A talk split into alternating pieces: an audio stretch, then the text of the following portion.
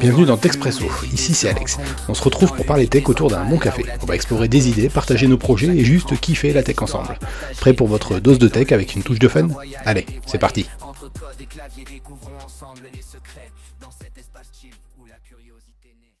C'est bon, c'est parti. Donc du coup, bonjour tout le monde, j'espère que tout le monde va bien. Aujourd'hui on se retrouve pour l'infra Ascode. Est-ce que ça vaut le coup ou pas? D'y passer. Euh, j'ai plein de questions moi en plus sur le sujet parce que ça m'intéresse carrément. Donc euh, déjà, qu'est-ce que c'est l'infra Ascode Moi je suis curieux personne- votre définition là.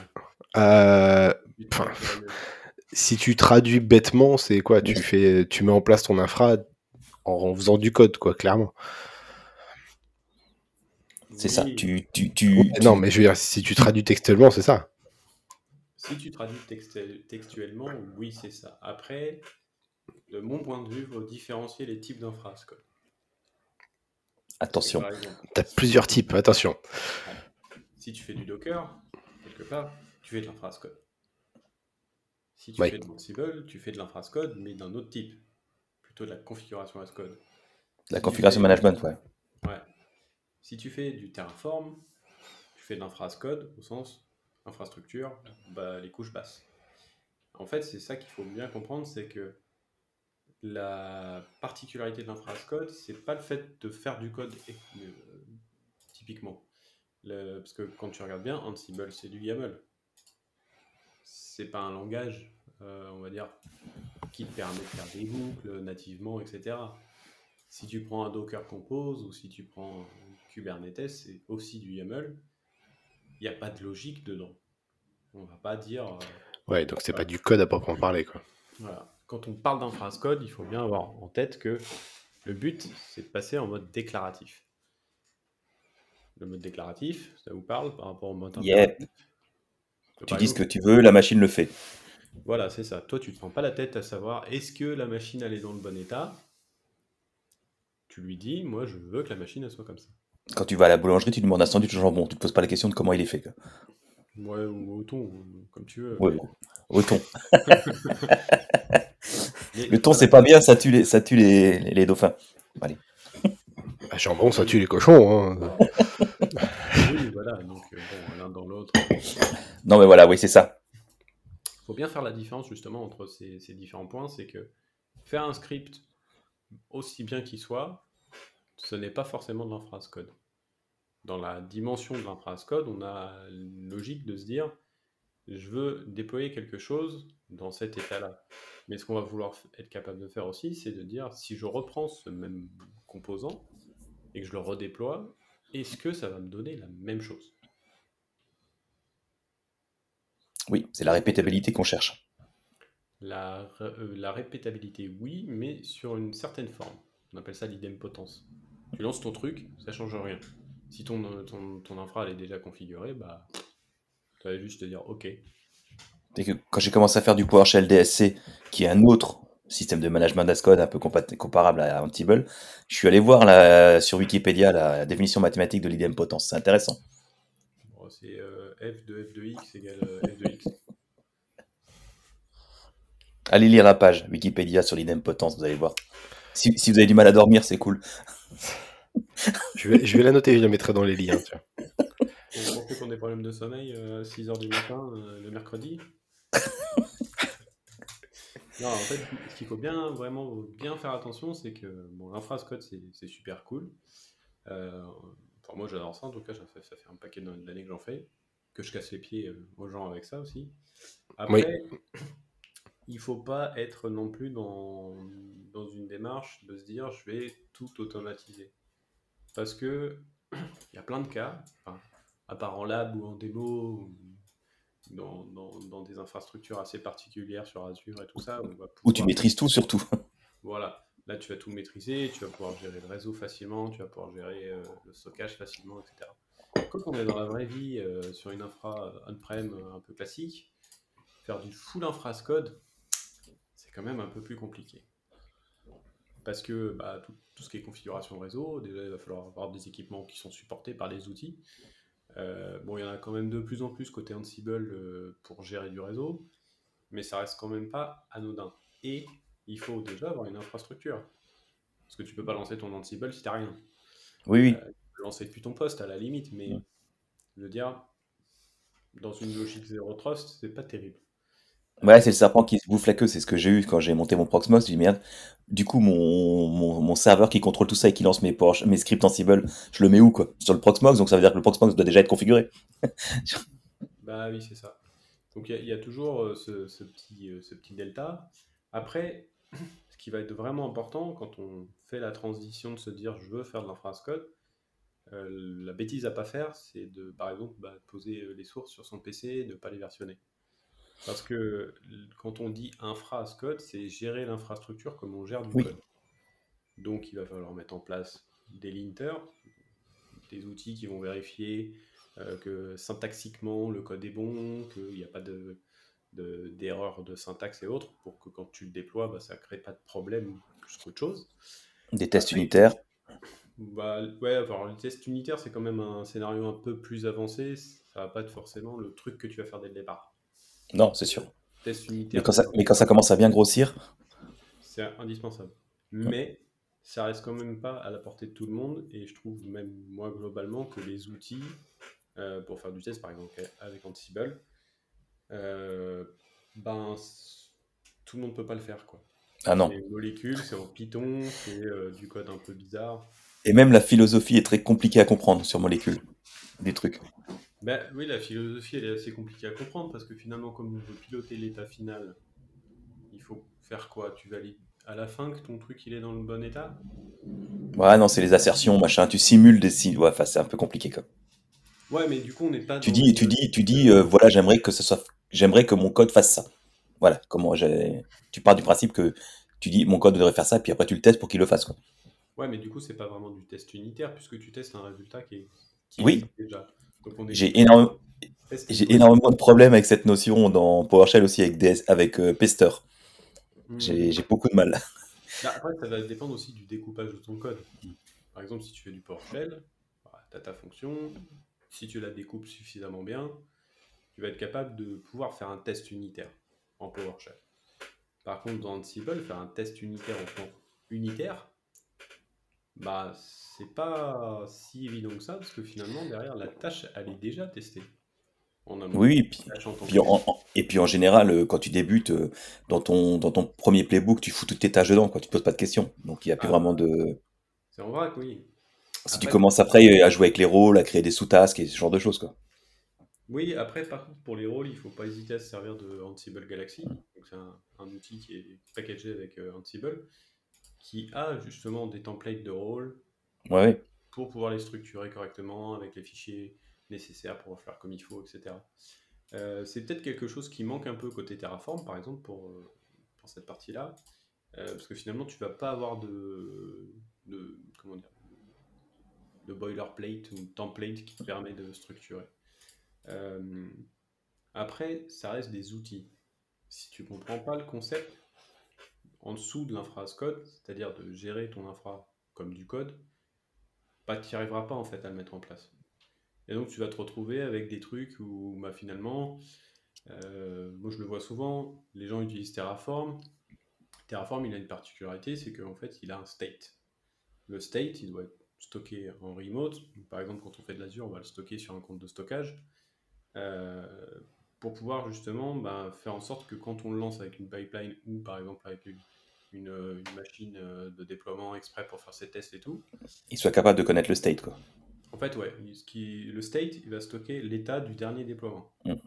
Donc tu déploies, il, il met les, les éléments dans le state, et après, en fait, la, la fois d'après, il va aller dire Il compare. qu'est-ce qui, qu'est-ce que tu as réellement? Il va comparer avec le state et il va comparer avec son état à lui. Il fait une comparaison euh, trois voies. Il va recalculer le graphe des dépendances, parce que c'est ça qui est intéressant dans Terraform, c'est qu'il est basé sur du graphe. Donc il va calculer le chemin qu'il faut pour arriver au résultat attendu.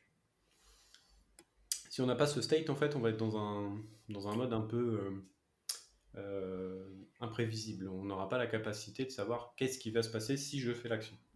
Et donc la première action dans Terraform qu'on va faire, indépendamment des init et trucs comme ça, ça va être justement le plan. On va dire qu'est-ce qui va se passer si je fais ça? Et là, derrière, on va avoir un rapport qui nous dit bah, je vais rajouter, euh, je sais pas moi, une carte réseau machin, je vais rajouter un disque dur truc, euh, une VM bidule, un compte de service ou je ne sais quoi.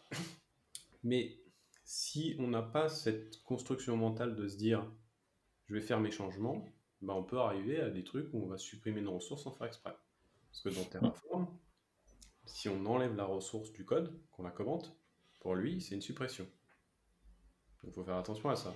C'est hyper important de se dire ce qu'il y a dans mon fichier Terraform, ou dans mes fichiers Terraform si on les décompose, c'est ce que je vais déployer. Donc si on l'enlève, il n'y est plus. C'est con, hein, mais il y en a plein qui se font avoir comme ça. Est-ce que l'inverse, ça marche aussi? Si jamais tu ajoutes une ressource, euh, je vais dire une bêtise, euh, physiquement à ta VM, et euh, il fait une comparaison, ça lui plaît pas, il te la supprime Ça peut arriver. Ça peut arriver si tu arrives dans des, dans des templates un petit peu plus compliqués avec des sous-modules. Dans Terraform, quand on découpe le code, on va avoir bah, son, son, la première étape, c'est de faire un fichier TF où on a ses ressources, ses data sources, ses variables, etc. Euh, qu'on va déployer. Après, la deuxième étape, c'est de se dire, bah là, moi, chaque fois que je déploie une VM, je vais lui mettre euh, des tags qui vont bien, je vais lui mettre la carte réseau bidule, euh, je vais mettre tel ou tel OS. Donc, à la fin, tu arrives à avoir un, pattern où tu, sais que bah, finalement, tu fais toujours les mêmes opérations. Donc, tu vas créer ton module. Donc, module, c'est quoi? C'est un dossier avec dedans un fichier TF. Hein. C'est pas, pas sur un truc de ouf. Mmh. avec quelques variables pour pouvoir lui passer les éléments quand tu arrives sur des, des comment dire, des, modules, tu peux justement bah, l'inclure dans ton fichier par Et à partir de là, bah, tu vas pouvoir potentiellement faire des boucles pour dire bah, je veux déployer 10 VM. Donc là, oui, on peut faire une connerie, c'est-à-dire que tu changes l'ordre d'un truc et il va vouloir te supprimer les 10 VM parce qu'en fait, tu as changé un truc dedans, genre le nom. C'est pour ça qu'il faut toujours faire le plan avant de dire tiens, je fais un apply. Non, jamais la plaque directe. c'est hyper dangereux en fait. Après, dans à peu près tous les cloud providers, on a la possibilité de mettre des locks.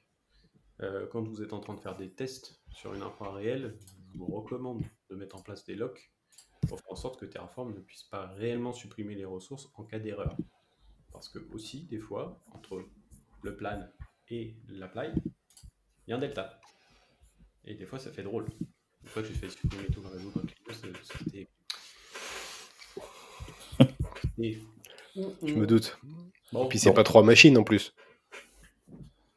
Voilà, c'était un réseau Hub and Spoke. Euh, c'était en plus, euh, c'était en, on était en 2017. Euh, c'était un soir avant de partir pour rentrer à la maison. J'allais dire un, la, la, play du soir de fin de semaine avant de partir et tout. C'était à peu près ça, ouais. Donc là, du coup, je vois le truc qui me dit euh, qui me, sort quoi? Il me sort une erreur. Je peux pas supprimer le subnet. Pourquoi tu veux supprimer le subnet? Là, je regarde. Ah oui, merde. Et du coup, bah, en fait, heureusement qu'il a pas pu parce que j'avais mis des locks et tout. Parce que sinon, vraiment, littéralement, je supprimais tout le réseau avec les Palo Alto et tout qui étaient configurés dedans. Et donc, oui, ça fait drôle. Bon week-end. c'est dangereux comme truc, ça. Alors, oui, c'est dangereux. C'est pour ça que je dis que quand on fait de l'infra code, il faut commencer par des petites parties il y a aussi une logique dans Terraform qu'on peut retrouver ailleurs, hein. c'est d'utiliser des ressources existantes. C'est-à-dire que quand on crée son Terraform, le premier qu'on va faire, on va mettre que des ressources avec quelques variables et puis voilà. Euh, quand on va monter un peu en maturité sur le produit, on va se dire bah, je vais découper mes couches basses de mon infrastructure. Donc par exemple, si on est sur Azure, on va euh, mettre euh, par exemple les ressources groupes, les comptes de stockage bas niveau, on va configurer tout ce qui est rôle pour, le, pour les droits, etc. Et ça, ça va être notre première, notre première zone d'atterrissage. Ensuite, on va faire un deuxième fichier Terraform qui va référencer avec ce qu'on appelle data source pour aller chercher les infos qui sont déjà déployées. L'avantage du data source, ça prend un peu plus de temps à appliquer et tout ça, ça complexifie un peu le, le schéma, mais par contre, il va interroger le cloud provider ou l'hyperviseur ou n'importe quoi, pour dire cette ressource-là, je veux récupérer ces infos pour pouvoir m'en servir ailleurs. Par exemple, on dépend réseau, un subnet, on va dire bah, je veux avoir les infos de ce subnet dans ce, dans VNet-là pour pouvoir rattacher ma machine. Comme ça, on se protège en fait de, ces éléments. Après, faut aussi être indulgent vers soi-même quand on met en place ce genre de, choses, Ansible, Terraform, etc. Commencer par des trucs simples. Par exemple, pour de l'Ansible, bah, tu te dis, voilà, sur tous mes postes, j'ai besoin de tester que la dernière CVE qui est sortie euh, n'est pas applicable sur mon parc. Bah, tu vas faire tout simplement un scan de ton parc avec Ansible pour vérifier que la CVE elle est traitée. C'est bête, c'est pas très compliqué parce que finalement tu as juste. une Et finalement, tu, et, et comme tu fais que un get, tu risques pas grand chose. Voilà.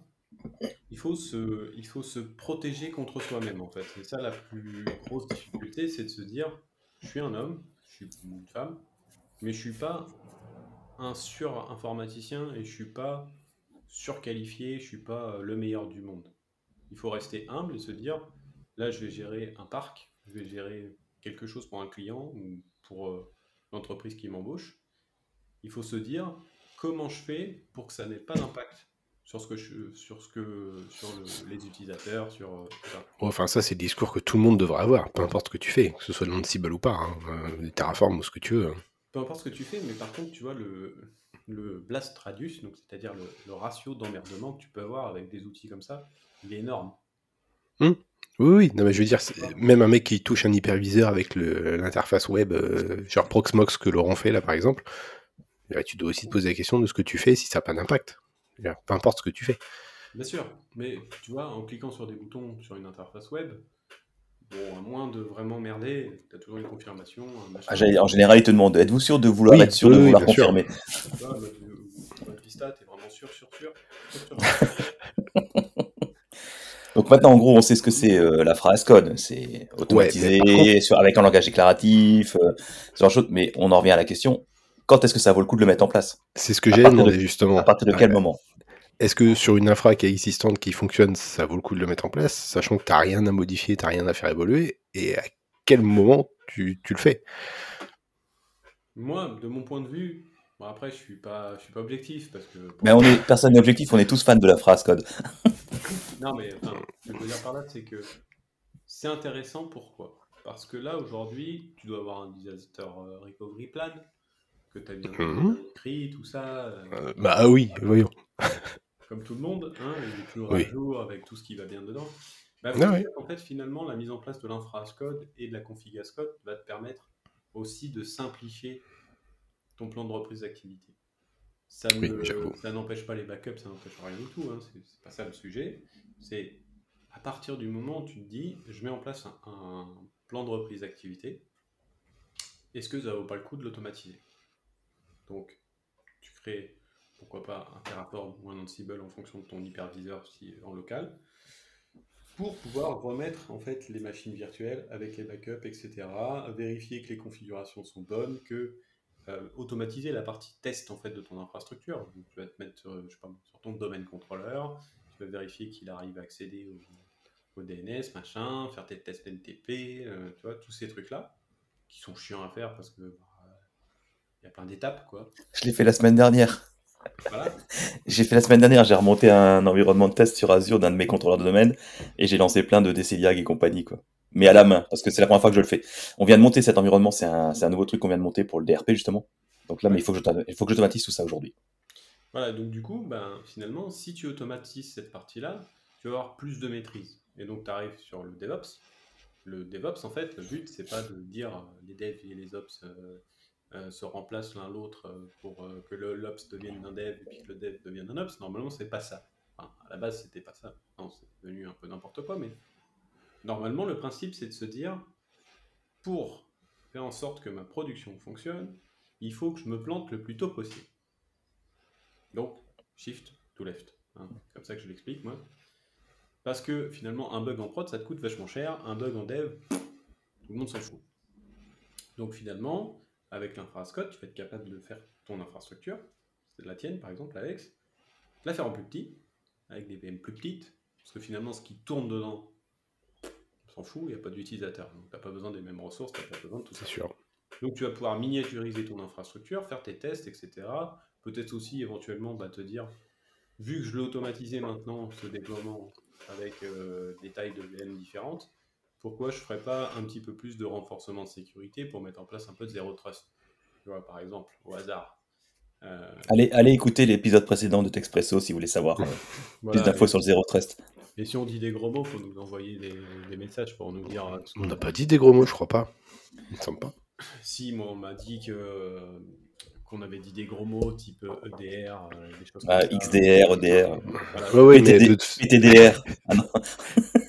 C'est vrai que nous, on est plutôt des profils infra, et donc, du coup, il y a des trucs euh, comme ça qu'on connaît donc, pour le, le public. des- Mais c'est prévu hein, qu'on fasse un débrief de tous les, les mots, les gros mots pardon, qu'on aurait pu euh, employer dans les précédents euh, épisodes. C'est prévu. J'en dis pas mal. Tant que c'est pas des gros mots français, ça passe.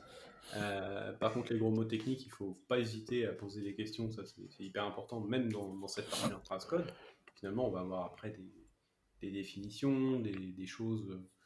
Euh, voilà, il faut pas hésiter en fait à s'entourer, à aller poser des questions, euh, pourquoi pas sur les réseaux sociaux, sur, euh, sur tous ces, ou d'aller à des, des événements pour apprendre en fait ces choses-là. Ou de nous rejoindre sur le Discord. Ouais, Aussi. sur le Discord aussi. Ça fait partie des réseaux sociaux.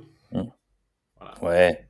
Euh, ce qui est important, c'est vraiment de ne pas se prendre la tête en fait. Il ne faut pas se dire je vais faire de l'infrascode pour faire de l'infrascode. Il faut avoir un besoin derrière. Si tu n'as pas de besoin, bah, pourquoi tu vas aller faire de l'infrascode Ouais, Mais ouais, justement, pour- à, quel, à quel moment t'en as besoin Petit, bah, petit retour d'expérience, euh, un peu plus de 20 ans maintenant que je fais de l'admin système.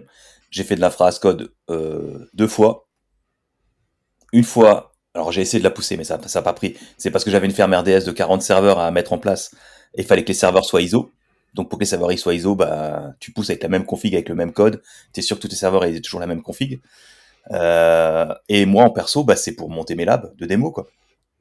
Quand j'ai pas forcément euh, une grosse infra à la maison, donc mes labs, je les détruis. Quand je fais mes meet-up, euh, une fois que j'ai fait mon lab, mon meet-up, je détruis mon lab. Si, la, si dans deux mois je dois refaire mon, mon meet-up, bah, je remonte mon lab. Hop, je relance mon script, ça recrée mon lab, terminé. quoi. C'est ce que je suis en train de reprendre sur mon Proxmox aujourd'hui. quoi. Faire ça maintenant aujourd'hui. euh, Mais c'est les deux cas vraiment où je- moi je l'ai utilisé sur les 20 dernières années. quoi. Après, l'intérêt, c'est pas forcément que la création et la destruction du lab. Ça va être aussi comment je fais pour modifier, en fait. Oui, oui. Sur la, sur la, la partie euh, ferme RDS, effectivement, c'était bah, pour mettre à jour les applis dessus, par exemple. Ouais, tout simplement. Avec PowerShell, avec PowerShell DSC, euh, je poussais, on sait pas, un Notepad++. Euh, si demain je voulais passer Notepad++ avec la nouvelle version sur tous, bah, je le changeais dans le fichier, je push, terminé. Quoi. Tout le monde Ouais, récupère la dernière version. Si je veux être sûr que tout si je veux être sûr que tous mes serveurs aient cette version-là, bah, la phrase code, c'est pour ça. Quoi. Ah oui, mais clairement, pour, pour avoir quelque chose de- d'ISO, de, standard, D'ISO, ouais. c'est super top.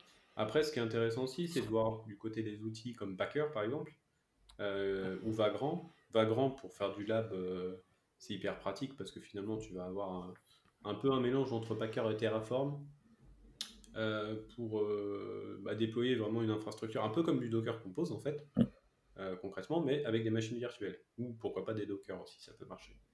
Euh, mais l'idée, c'est, enfin pour moi, de l'infrascode, c'est que n'importe qui peut en faire. C'est, c'est comme Ratatouille, tu vois. Oui. Tout le monde peut cuisiner. Mais l'infrascode, c'est pareil, tout le monde peut en faire, après ça dépend. Tout le monde peut cuisiner, mais c'est pas forcément bon. C'est pareil avec la phrase code. C'est c'est ça. Oui, mais justement, après, euh, tout le monde peut cuisiner. euh, oui, tout le monde peut cuisiner. Après, euh, en fonction de, bah, du budget du client ou de ton- de l'entreprise où tu travailles, bah, finalement, tu vas avoir des limites à un moment. Mais c'est pas parce que tu as des limites, euh, on va dire physiques du matériel, que tu vas pas pouvoir essayer de réfléchir à comment tu vas pouvoir euh, coder certaines parties de ton infrastructure. Oui. Tu vas peut-être pas pouvoir tout faire, mais c'est pas grave. Si déjà tu as fait, euh, je sais pas moi, 70% du, du travail, Surtout que tous les outils que tu as cités, comme Terraform, euh, Packer, Vagrant, c'est gratuit. hein. alors euh, attention. Enfin, Voilà, l'outil, j'y- Je l'attendais. l'acquisition de l'outil est gratuite. Après, c'est du temps homme. Alors oui, mais non, parce qu'en fait, les outils HashiCorp ne sont plus gratuits, plus entièrement. Oui. Ils ont changé de licence et tout ça. Tiens, Alex, il en a marre, il éteint la lumière. Ouais, il se casse, il en a marre. Oui, oui. oui, j'ai vu qu'ils avaient changé de licence, mais tu as eu des forks. euh, Je crois que pour Terraform, il y a eu un fork, non euh, Qui est resté. Ouais, c'est des sujets politiques, mais euh, bah, en gros. euh, Mais ça reste utilisable. En tout cas, si oui, tu veux t'entraîner et si tu veux apprendre, ça reste utilisable. Voilà, après c'est pareil, Ansible, il est aussi open source. est gratuit. Par contre, il y a une version payante. Oui, bah avec Ansible Tower, Voilà. Et tu as son pendant dans le libre qui est AWX. qu'on utilise nous chez mon client. Voilà. Euh, bon, t'as pas tout à fait les mêmes fonctionnalités entre AWX et Ansible Tower, mais dire, dans la logique, en fait, aujourd'hui, si tu veux faire de l'infra code, euh, globalement, quasiment toutes les solutions, elles sont open source. Euh, au moins avec un modèle, euh, toujours pareil, avec un modèle free, plus un modèle pour avoir des fonctionnalités de gestion d'entreprise. Oui, tu as toujours un modèle premium associé. Quoi. Voilà, c'est ça. Donc, tu as Terraform Cloud, par exemple, tu as Packer Cloud, enfin, c'est Packer HCP. euh, Enfin, tu as pas mal de, pas mal de, petites, euh, de petites utilités comme ça. Mais tu n'es pas obligé de faire des gros trucs pour faire de l'infrascode pour que ce soit sympa et fun. Même si tu déploies une seule VM avec un template Packer que tu vas euh, comment dire, déployer sur un Hyper-V avec du Terraform, tu peux, ou l'Ansible. Enfin, moi, il y a un truc sur mon GitHub, vous pouvez regarder, j'ai créé ça il y a quelques années. J'avais fait un lab euh, pour, euh, pour sur un host Windows 10, créer, donc, euh, enfin, installer tout ce qu'il faut. Donc là, j'ai juste un petit script de bootstrapping pour installer Hyper-V, les features, les machins. Après, dans cet hyperviseur, j'installe un hyperviseur. en Ah, Du nested. nested. ouais. Bah ouais, parce que sinon c'est pas marrant. Et après, à l'intérieur de cet hyperviseur, je déploie un template de VM Packer Ubuntu pour créer un cluster Kubernetes et l'auto-joindre. Bon, il faut, il faut une machine Windows 10 avec 128 Go de RAM. Non. Mais euh, à, à quel moment tu te fais du mal comme ça? Pourquoi? Tu... bon, T'as un souci? tu, tu ne t'aimes pas? Pour s'amuser. J'aime bien faire des trucs drôles. J'avais fait une démo aussi à l'époque avec, euh, avec Stanislas. à- c'était- je crois que c'était pour Microsoft euh, Experience ou Cloud Summit, je sais plus. J'avais fait une démo où en fait, du coup, à- enfin sur Azure pour le coup, avec Terraform, je déployais une machine virtuelle. Et dans cette machine virtuelle, j'avais un template, un playbook Ansible qui déployait une autre machine virtuelle. Ouais. Voilà. Inception. Ça sert Carrément. absolument à rien, mais par contre, pour apprendre, c'est un boulot. Parce qu'en fait, quand tu apprends quelque chose comme ça, comme phrase code ou comme la config as code, ou même éventuellement, pourquoi pas la doc as code, hein, parce qu'une fois que tu as codé ton infra, bah, rien ne t'empêche en fait d'être suffisamment déclaratif dans ton code pour être capable d'utiliser des outils comme Terraform Docs, Ansible DocGen ou des trucs comme ça, pour qu'ils scannent ton code et qu'ils génèrent la doc associée. Et donc à chaque fois que tu fais une modification, finalement, Ta doc est à jour. tu vas aller committer ton code, ta pipeline de CI/CD met à jour la doc. Puis bah nous, on est tous un peu feignants hein, sur la doc. Qui aime écrire de la doc? Tout le monde. Pas moi. non. Voilà. Qui aime trouver une doc à jour Tout le monde. Ouais. Par contre, personne n'aime l'écrire. Et donc c'est vrai que bah du coup, finalement, c'est un peu dommage. Alors, il y a un autre intérêt à l'infra as code aussi. Un autre. Attention. Spoiler. Il y a en fait des outils aujourd'hui qui existent pour faire de l'analyse statique de code. Terraform, ARM pour Azure, CloudFormation, etc. pour AWS, qui vont scanner le code et qui vont te dire attention, là, tu as oublié un truc. Genre, tu as oublié une règle de pare-feu, tu oublié ceci, tu as oublié de chiffrer les disques, tu as oublié de faire machin. Et donc, du coup, grâce à l'infrascode, tu peux avoir une meilleure visibilité sur ton infrastructure pour pouvoir anticiper et mettre en place les correctifs.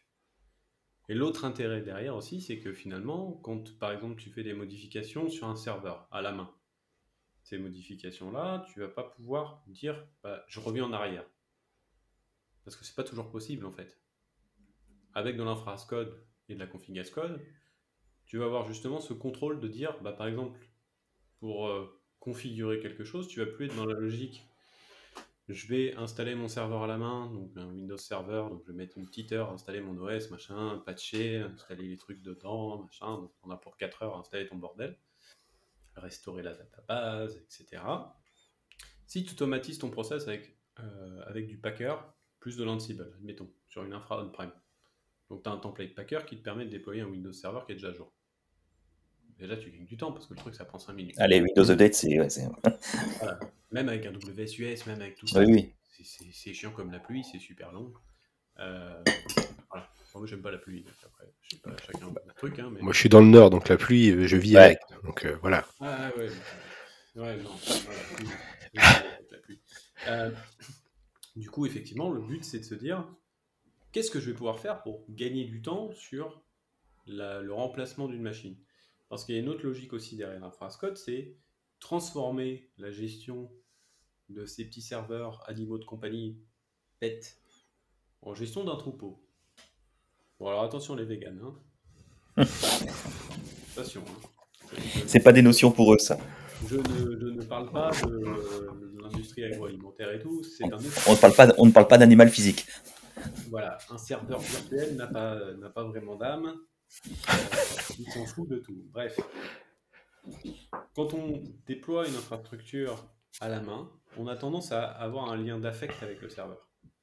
Soit parce qu'on ne l'aime pas, parce qu'on installe un outil de merde de- pour les comptables et qu'on n'aime pas ça, parce qu'ils sont toujours codés avec les pieds, ces outils-là. Euh, J'avoue. voilà, hein, surtout dans, dans certains secteurs euh, qu'on ne citera pas. Les outils métiers, c'est toujours du rêve. Ou alors des trucs qu'on va bien avoir, enfin, qu'on va bien aimer parce qu'on a passé du temps pour euh, affiner. Voilà, aux petits oignons. Voilà, aux petits oignons. Ça, c'est un serveur de type pet. Donc c'est un animal de compagnie, il a un petit nom, on l'aime bien. Quand il est malade, on va le, on va le soigner à la main. Quand on est dans la logique infrascode, bah, quand il marche plus, on le bute. C'est un peu radical, ouais. Bah oui, tu le butes et t'en mets un autre qui fait la même chose. Parce que finalement, ce qui va être intéressant dans le workload qui traite ton serveur, bah, c'est le workload qui traite. Mais son nom et puis euh, savoir quand est-ce qu'il a été déployé, on s'en fout un peu. quoi. C'est pas important. Et donc on est aussi dans cette logique avec Kubernetes, par exemple, quand tu déploies quelque chose, bah, finalement tu déploies un pod. Dans ce pod, tu as un conteneur Docker qui tourne, sauf que quand tu peux le mettre à jour, tu fais comment? Bah, Tu dis à Kubernetes, mets-moi à jour le déploiement machin avec l'image truc. Et il va faire quoi? Détruire le pod et recréer le prod. Euh, Enfin, non, le conteneur. Le... Enfin, oui, créer le nouveau, détruire l'ancien, quoi. Voilà, il crée le nouveau, il détruit l'ancien. Et donc, finalement, quand tu fais le parallèle sur une infra, ça veut dire qu'il va falloir aussi faire en sorte que ton découpage de l'infrastructure soit fait légèrement différemment. Donc, fini les noms DNS euh, qui dépendent du nom du serveur, tu vas faire un CNAME pour faire ça proprement. Ou éventuellement, tu vas, pourquoi pas, mettre un load balancer. Un load balancer, aujourd'hui, il y a des load balancers qui marchent très bien en virtuel pour abstraire cette partie-là. Par exemple, tu mets un Nginx, tu fais reverse proxy vers ton infrastructure. Déjà, tu augmentes ton niveau de sécurité parce que ton serveur physique n'est plus exposé directement, mais tu passes par autre chose. Et donc, il y a quand même des logiques d'architecture à, à mettre en place pour pouvoir adopter l'infrascode et le faire correctement sans prendre de risques. Parce que finalement, si tu mets un reverse proxy, tu vas pouvoir dire, bah, j'ai mon instance A de mon service qui tourne, et je vais déployer l'instance B, je vais pouvoir tester que ça marche toujours. Si ça marche toujours, je vais supprimer l'instance A, et je laisse Nginx gérer le- la répartition des flux. Ou HAProxy, par exemple, si on fait du RTP. Ça marche Oui, on a du HAProxy, ouais. Pour euh, tout ce qui est flux... euh, bah, du coup, tu faisais quoi Du TCP ou du DP pour euh, le RDP Alors, c'est du TCP. D'accord. Parce que du coup, avec HAProxy, tu peux faire les deux. TCP et UDP. Et l'intérêt de l'UDP, c'est que bah, du coup, sur euh, RD, euh, RDS, ça marche super bien. Ouais. Mais, Aujourd'hui, j'ai du HAProxy sur mon client actuel. C'est pas là où j'avais ma ferme RDS, c'était encore un autre client. bah, quand vous avez une ferme RDS, typiquement, mettre un HAProxy devant, c'est pas très compliqué. Vous en mettez un petit, il n'y a pas besoin d'un gros truc. Et du coup, ju- justement, vous allez pouvoir créer l'abstraction nécessaire de cette ferme RDS. Pour pas être lié, en fait. Mhm. Parce que finalement, c'est- c'est aussi ça le principe de l'infrascode, c'est de se dire, on gère comme du code. Donc quand on fait du code proprement, on s'arrange pour que nos composants ne soient pas couplés avec un couplage fort. C'est la, la base. Dans une infrastructure traditionnelle, c'est vrai qu'on a un peu tendance à, euh, quand on est sur euh, un hyperviseur classique, machin, avoir les, les utilisateurs qui se connectent en direct sur le serveur. Oui. Ce qu'il faudrait pas faire. Surtout dans une démarche zéro trust, c'est pas bien. C'est pas bien, hein. Non, euh, je regarde personne, hein. Non, non, En fait, c'est- Non, je me sens pas vissé. pas du tout. Surtout que finalement, un chat proxy, pour. euh, un- Enfin, moi, je me rappelle à une époque, euh, je faisais de l'auto-hébergement avec un Seagate Dockstar chez, Dockstar chez moi. Euh, donc, pour ceux qui connaissent pas, c'était un ARM V5 Euh, je crois que c'était un Kirkwood qui tourne à 1,3 GHz, un truc comme ça. Donc en fait, à la base, c'était un machin pour pouvoir mettre un disque dur Seagate dessus, que des mecs ont bricolé pour changer le firmware, et lancer un Linux réel. Donc après, tu pouvais installer un Linux dessus et pouvoir configurer des services. Moi, je l'utilisais pour héberger mon site. Et ça tenait la charge. J'avais un Nginx, le truc 128 euh, Mb de RAM, euh, ça passe. On n'a pas besoin d'avoir un truc énorme pour faire un reverse proxy. Un pauvre serveur euh, virtuel avec, rien en RAM, enfin voilà. Après, bah, il faut faire un peu de Linux pour, pour que ça soit rentable et, faisable. Mm. Mais en soi, la taille de l'infrastructure que tu as n'est pas un bon indicateur pour dire est-ce que je peux faire de l'infrastructure ou pas. Ouais, mais bon, on est tellement bardé de partout de il faut de la puissance de calcul, il faut tout ça, donc je pense que tout le monde est un peu lobotomisé à ce niveau-là. Hein. Tout le monde pense qu'il faut une grosse conf en permanence, peu importe ce que tu fais. Moi, le premier, hein, j'ai souvent tendance à mettre beaucoup plus de ressources nécessaires que ce que ça va vraiment être utile à la VM. après, c'est là où justement tu arrives dans une autre dimension dans Code, c'est que si tu veux le faire correctement, il va te falloir mettre en place de l'observabilité. Je parle pas de la mmh. supervision, hein. je parle de l'observabilité. C'est est-ce que tu consommes les ressources qui sont cohérentes par rapport à l'utilisation de ta machine Parce que finalement, si ta machine, tu lui alloues ne serait-ce que 20% de ressources supplémentaires, qu'est-ce que ça te donne en fait? Rien. Ouais, je suis d'accord. Et c'est là, et c'est là, et c'est là que l'avantage du cloud revient euh, pour les clients ou avec, euh, enfin, quand toi tu vends, c'est que tu payes à la consommation, quoi. Et donc, du coup, là, ils, deviennent très regardants sur ce qu'ils consomment, quoi. Alors que quand c'est on-prem, en général, ils se posent pas trop de questions, quoi. Ouais, faut ah bah clients. Parce que, par exemple, tu peux avoir l'effet inverse aussi dans les très grosses structures où, bah, finalement, euh, euh, la personne qui gère les coûts sur le cloud euh, n'est pas une personne technique. Alors tu vas avoir le côté où ils vont vouloir faire en sorte que bah, tu consommes le moins possible jusqu'à des trucs complètement débiles. Ou alors tu vas voir les mecs qui s'en foutent complètement parce qu'ils disent ouais de toute façon euh, derrière euh, ils ont de quoi payer donc on s'en fout. Ouais, quand tu quand tu dans ce sens -là. Quand tu refactures et que le mec te demande un serveur de 96 Go de RAM et que tu lui dis bah nous sur les dernières années on a vu qu'il en consommait que 32 et que ça va te coûter euh, ça de plus parce que tu en mets 96 qui servent à rien, il réfléchit. Ouais, mais il réfléchit. Après, ça... franchement, ça dépend sur qui tu tombes. J'ai vu des trucs des fois débiles. Euh, et après, des fois aussi, bah, même moi ça m'arrive dans, dans, la boîte, hein, je parle avec les gars, ils me disent ouais, euh, le serveur machin pour le client, est-ce que tu crois qu'on peut mettre une machine un peu plus grosse? Ah oui, tu peux. S'il y a besoin, mais pourquoi? besoin réel. Non, mais dire, le truc il était lent, ça, ça tournait pas. Il me dit ouais, si je change de, de SKU, euh, ça sera 20 euros de plus. Bah, s'en fout, 20 euros de plus par mois, c'est rien. On n'est pas sur un coût, tu vois, démesuré. C'est sûr qu'après, si le mec euh, dans Azure il te met une machine euh, avec du GPU et tout ça, c'est ouais, pas la même. Euh, par mois, hein 3000 balles par mois pour, la pour une, petite, quoi. c'est. En fait, c'est plein de règles de logique. Et finalement, l'infrascode va t'obliger aussi à rationaliser ton infrastructure, à repenser ton infrastructure, à mettre en place des garde-fous, des circuits de breakers. C'est-à-dire que tu mets en place des éléments pour séparer ton infrastructure réelle de l'utilisateur.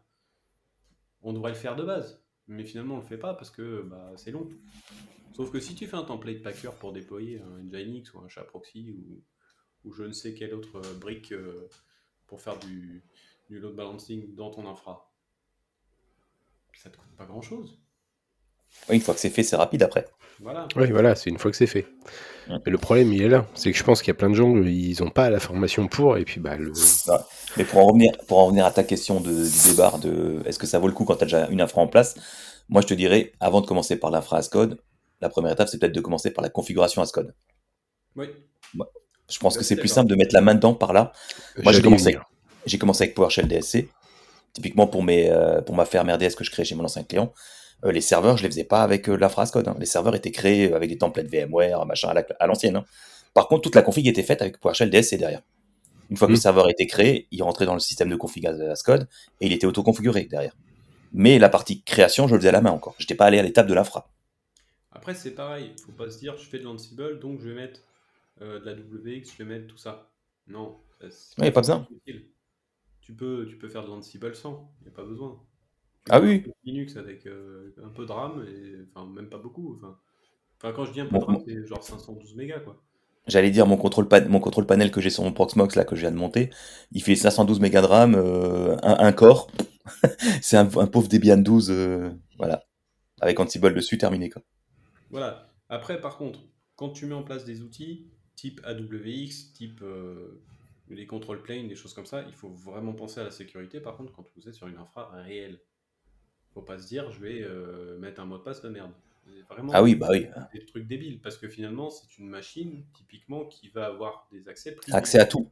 Ouais. Donc, je vous invite à regarder ce que c'est qu'une Privilege Access Workstation.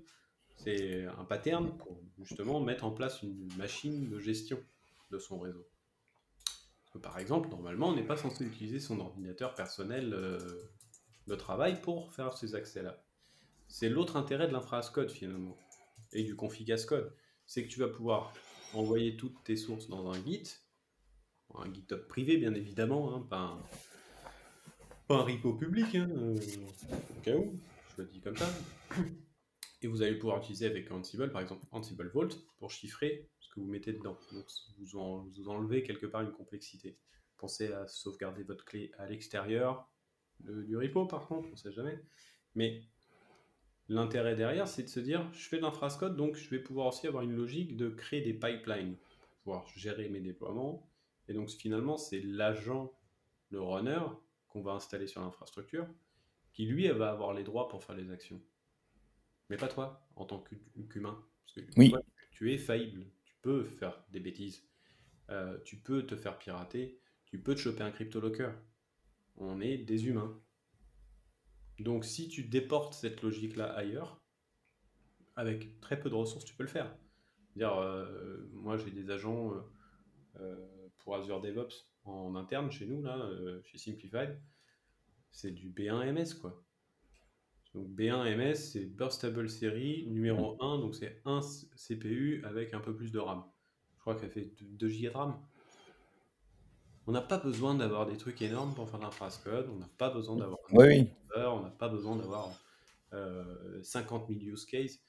Il faut juste se dire pourquoi je le fais et partir de ce principe-là. Et donc après, on arrive dans les logiques aussi euh, qui rejoignent le dev finalement, donc le TDD, DDD, etc. C'est qu'est-ce que je veux résoudre comme problème? Si tu n'as pas de problème, pourquoi tu cherches à le résoudre? Pourquoi tu veux t'en créer? Voilà, enfin, je veux dire, c'est comme, euh, comme, tu vois, par exemple, moi je me rappelle d'un tweet de Chiffre Snover qui disait euh, bah, quand tu veux résoudre un problème avec les regex, tu finis par en avoir deux. Mm. Ça marche avec n'importe quel outil. Si tu as un problème qui n'est pas clairement identifié et que tu sais pas vraiment ce que tu veux faire, tu ne pourras pas le résoudre. Oui, c'est sûr. Tu le résoudre Et du coup, si ton infra fonctionne très bien sans infra Ascode ou configuration Ascode, pourquoi en mettre Pour euh, la reproductibilité, moi je dirais. Enfin, si je devais, le- si, je- si par exemple j'étais dans ton cas, euh, je le ferais pour cette raison-là. Oui, uniquement en cas de crash ou des choses comme ça, pour pouvoir remonter une infra rapidement. C'est ça. Hmm. Ce qui est déjà pas mal, finalement. Oui, oui, oui. Mais je veux dire, à quel moment euh, ça vaut le coup de le mettre en place en, en prod, entre guillemets je veux dire, À quelle volumétrie d'infra il faut, ou limite ça devient un impératif Il n'y a pas de forcément de volumétrie. Je, je pense pas que ce soit une question de volumétrie. Non, mais je- de, demain, tu as, 10 000 serveurs à monter, enfin, tu vas pas te taper les 10 000 à la main, Ah oui, tu vois. non mais là clairement. C'est dans ce sens-là, je veux dire ça. Je veux dire, à quel Ah. moment tu passes le gap de. Bah, il faut impérativement passer par là. Moi, Bah, si tu arrives, si t'arrives quelque part où tu dois monter euh, 10 000 serveurs et que le client, par exemple pour moi, puisque je suis en, en ESN, n'a pas les outils qu'il faut, euh, tu te tapes à la main, tu te tapes à la main quoi. hein. Euh, Ou alors faut lancer un projet quoi. Non, Et mais ça se prévoit. Pour moi, typiquement, à partir du moment où tu as deux machines qui doivent être identiques Oui. ou similaires, à 80%, on va dire, là, Mais il y a toujours, quand tu fais du Windows, il y a toujours la couche basse qui doit être similaire partout. Donc la, la config as code, tu peux la mettre quasiment en place n'importe Mm. où. Voilà, donc tu prends euh, l'ISO euh, qui va bien en anglais, on n'installe jamais un serveur en français, c'est la mort, ça. J'ai pensé à toi d'ailleurs, Micode, dans, son dernier, dans sa dernière émission, on parlait justement des installations comme ça. Il fallait. Enfin, je reviendrai là-dessus plus tard, mais. euh, t'avais raison. Pour le coup, ils en parlent justement. Il faut bien l'installer euh, en anglais. Moi, je te jure que, en fait, euh, on avait découvert ça euh, du coup quand je travaillais sur Grenoble. On mettait en place en fait des compteurs de performance pour Windows avec un outil euh, de gestion de parc euh, Kaseya. là. Et en fait, quand tu as des Windows français, C'est une catastrophe. perf, ils sont localisés mais n'importe comment. Avec des accents dedans et tout. avec des accents dedans, des fois ils sont, des fois ils sont pas, Ouais. des fois t'as un guillet euh, simple, des fois t'as un apostrophe double, des fois t'en as 15, tu sais pas pourquoi, et donc tu ne, euh, tu ne, et en plus tu n'as pas de moyen de pouvoir les interroger par un ID. Vois Non. Il y a un ID, mais tu peux pas l'utiliser pour pouvoir le faire. Donc du coup tu te retrouves avec des compteurs de perf où bah finalement tu as une liste comme ça, hein, je vais mettre dans la caméra, voilà, comme ça, pour, euh, pour le même compteur de perf. Ouais, c'est une catastrophe. C'est juste lamentable. Et après, en plus, bah, l'autre point, c'est que tu as un message d'erreur en français, mal traduit. Je pense notamment à, euh, WSS, euh, enfin non, VSS, VSS, pardon. Mm. Ça date un peu ces trucs-là. VSS, c'est un système sur Windows pour faire du snapshot des, de- des volumes. Et en fait, bah, sur 2003 serveur, par exemple, quand il est en français et qu'on tape euh, la commande, c'était euh, VSS Show Writer, un truc comme ça, il te met état écurie. D'accord. Oui, bah, stable. Écurie. Ah, quand j'ai dit ça, t'étais mort de rire. hein. Euh, C'est pas possible. Non mais tu passes, tu passes la MC, tu passes la MC de gestion des GPO en français. Tous les, les noms des GPO sont traduits à l'envers. Tu comprends même plus ce que fait la GPO. Mais oui, c'est ça. Et c'est c'est le même principe que quand tu passes une certification, en fait. Les, les traductions sont souvent automatiques. Passer une certification en français, c'est le meilleur moyen de se planter. Installer un, un OS en français, c'est le meilleur moyen de se planter.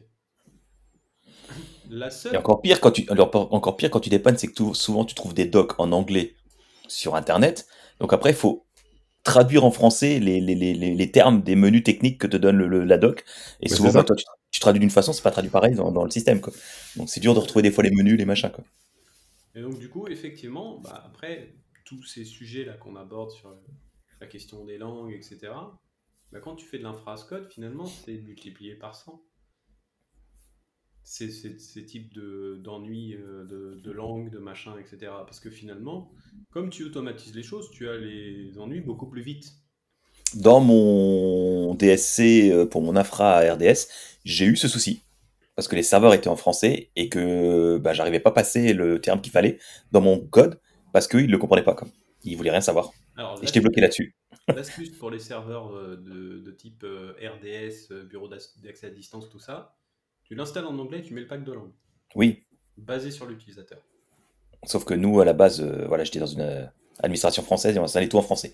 Donc euh, voilà, c'était l'ordre. Je te plains, quand une tu parlais des Russes, là ça doit être encore plus compliqué, je pense. Alors, c'est très compliqué quand tu arrives sur une interface en cyrillique. La, C'est ce que je vais te dire.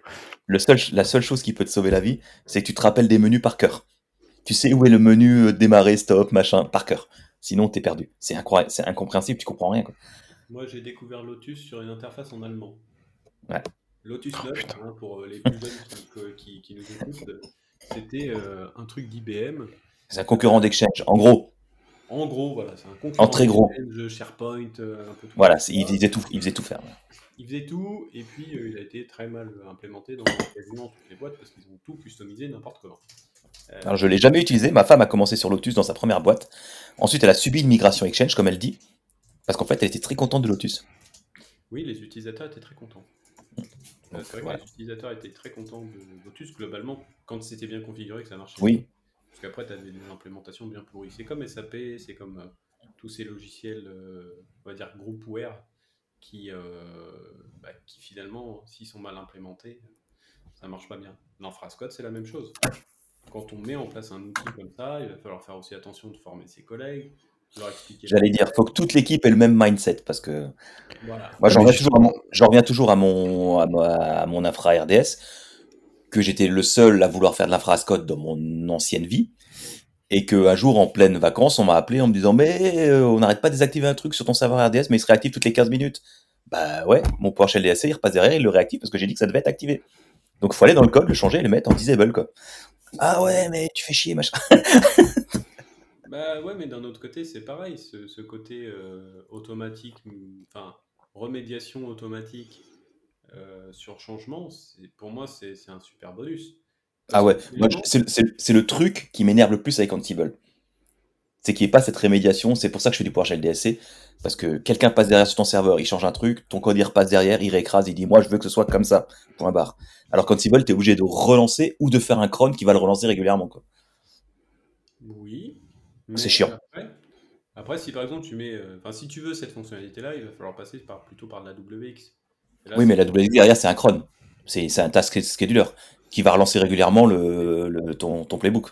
Alors, il y a un truc qu'on a testé euh, avec, euh, avec un de mes gars, là, c'est le Event Driven Ansible. Et alors, ça, c'est juste une folie. Tu récupères un event et tu déclenches un playbook sur event. Euh, faut que tu regardes, Mm. c'est super rigolo. Ouais, ça je vais regarder. C'est un, c'est un rulebook en fait. C'est pas, c'est Ouais, pas- ouais, moi c'est, c'est- franchement sur Ansible, c'est- je comprends pas. Enfin, après c'est, c'est, c'est pas, c'est pas un outil pour garder une config. C'est, c'est un outil de configuration à Scott, quoi. C'est pas un outil pour, euh, mais c'est pas la même, c'est pas la même, euh, c'est pas le même but que PowerShell. D- Ouais, parce que DSC, lui, il va créer une mob.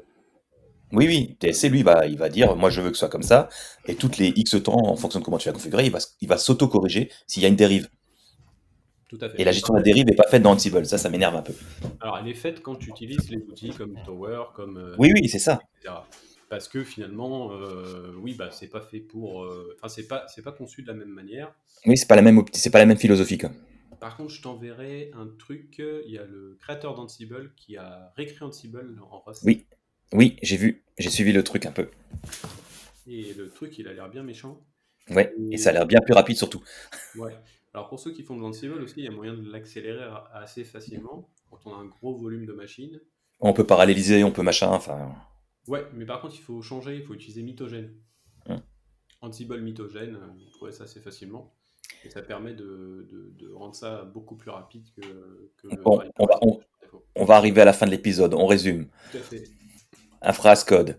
Si on veut automatiser, si on veut passer en langage déclaratif, si on veut que ce soit fait tout seul, que ce soit répété, c'est tout ce qu'il nous faut. Euh, et il n'y a pas de limite a priori de, de taille ou de machin, c'est il faut avoir un besoin, quoi. Tout simplement.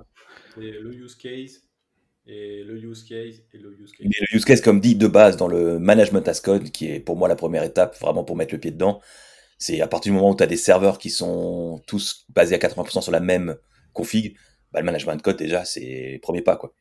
Bah, tu, tu prends un exemple bête. Tu veux mettre en place euh, le NTP correctement entre des serveurs Oui, c'est ça. Et Linux. Fais un playbook Ansible pour ça?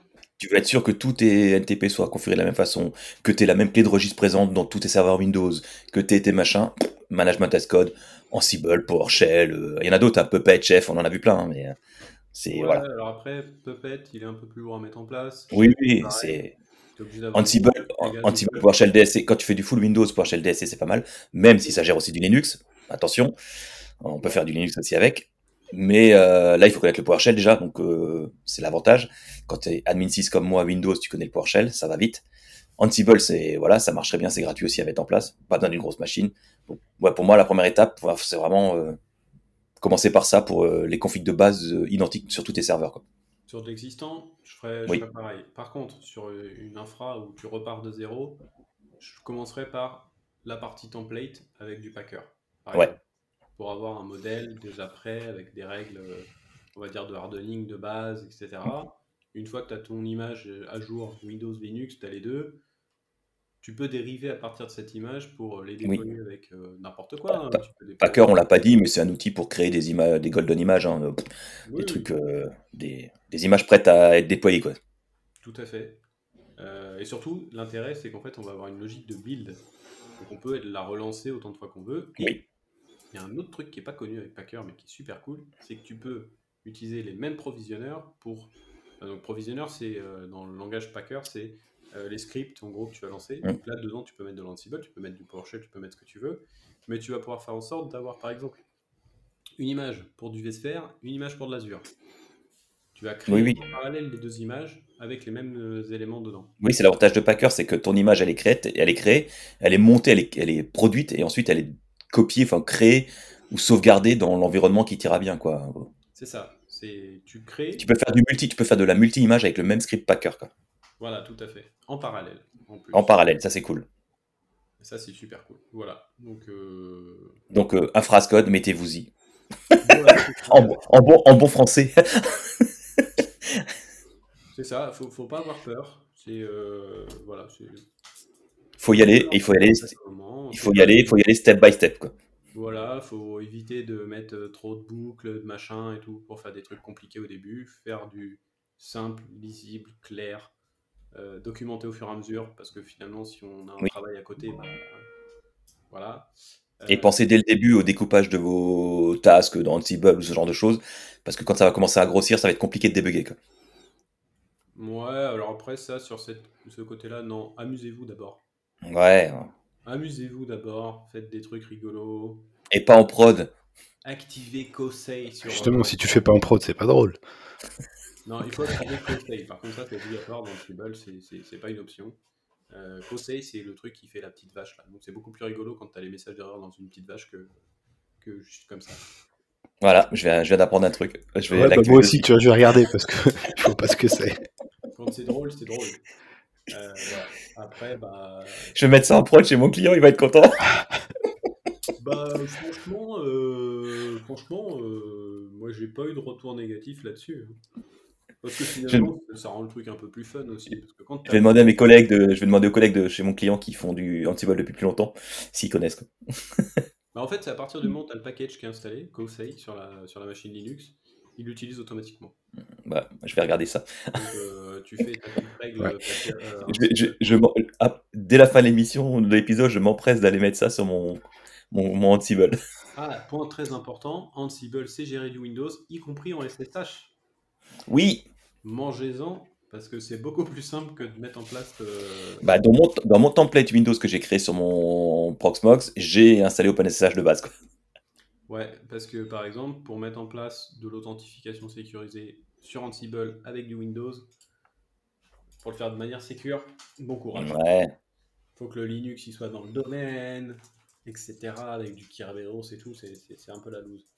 Euh, donc faites du SSH. parfait. Allez. Bon, bah, messieurs, Merci beaucoup. merci, merci, pour tous Merci ces conseils. votre temps. Attends, tant que j'y pense, parce que je sais qu'elle regarde souvent tes, tes podcasts, euh, on fera un coucou à Merguez. Je sais qu'elle elle se reconnaîtra. Et à Lily et Nola aussi, du coup. Allez, merci. Comprennent tout, mais c'est pas grave. Au moins. Non, mais au moins, voilà, elle regardera à la fin, elle aura son coucou Merguez, et puis voilà, elle sera contente. Voilà. Bah, coucou merguez alors. Voilà. Allez, merci les gars. Salut. Bon, bah, à la, à la prochaine. À la prochaine. Merci. salut. Merci d'avoir écouté Texpresso. Votre soutien compte énormément pour nous. Restez branchés pour plus de tech et de fun. À la prochaine et encore merci à tous. Ciao.